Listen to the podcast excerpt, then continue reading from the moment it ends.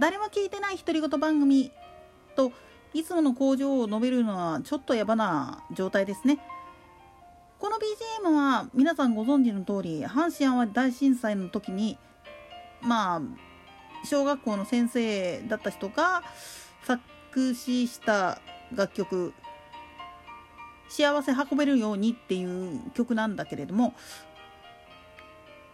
まあこの曲聴くとねそれも今日1月17日っていうタイミングで聞くとねいろんなことを思い出すんですよね。27年前の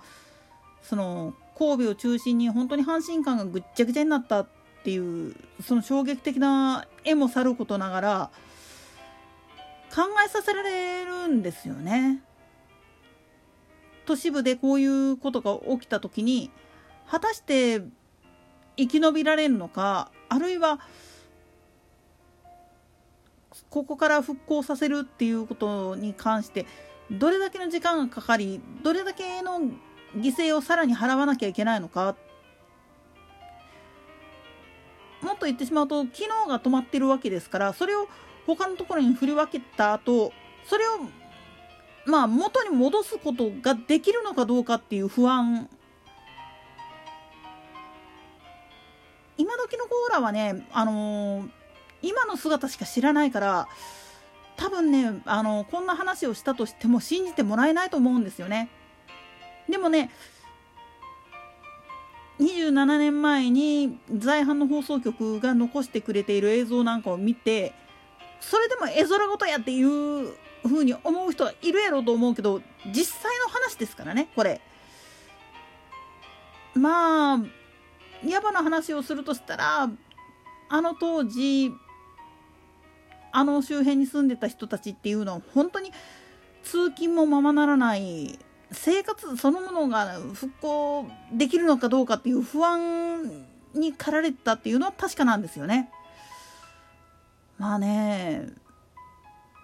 今の街を見てるとねちょっと想像できない状態なんですよねこの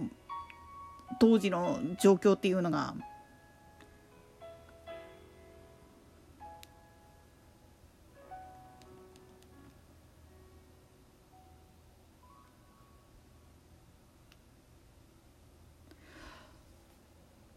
てね本当にあの震災っていうのがまあ言ってみると町の防災っていうのを考えさせられたっていうことも確かやしでなおかついろんな意味でねもう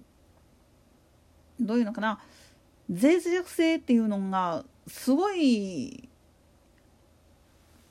都会にはあるんだなっていうのを改めてね感じて取ることができるんですよね。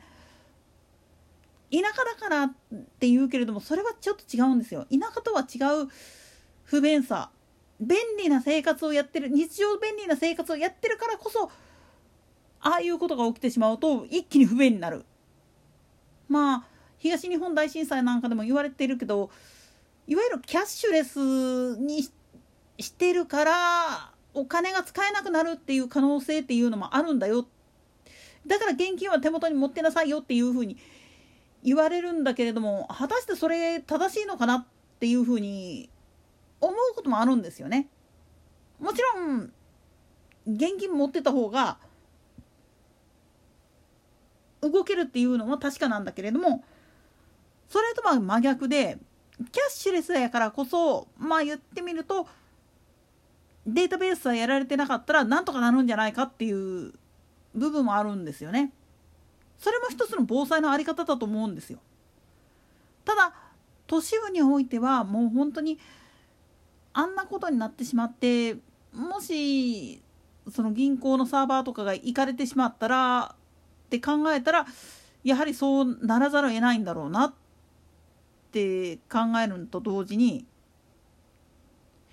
今住んでる場所がもしもあんな風になってしまったら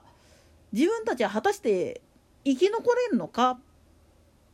それを真っ先に考えないといけないんですよね。財政がどうたらこうたらって言ってる場合じゃないんですよ。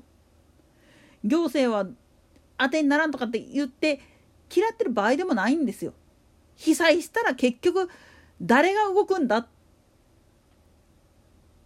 誰も助けてくれないんだったら自分でやるしかないだから自分で備えられるものは自分で備える。でもそこには限界がある。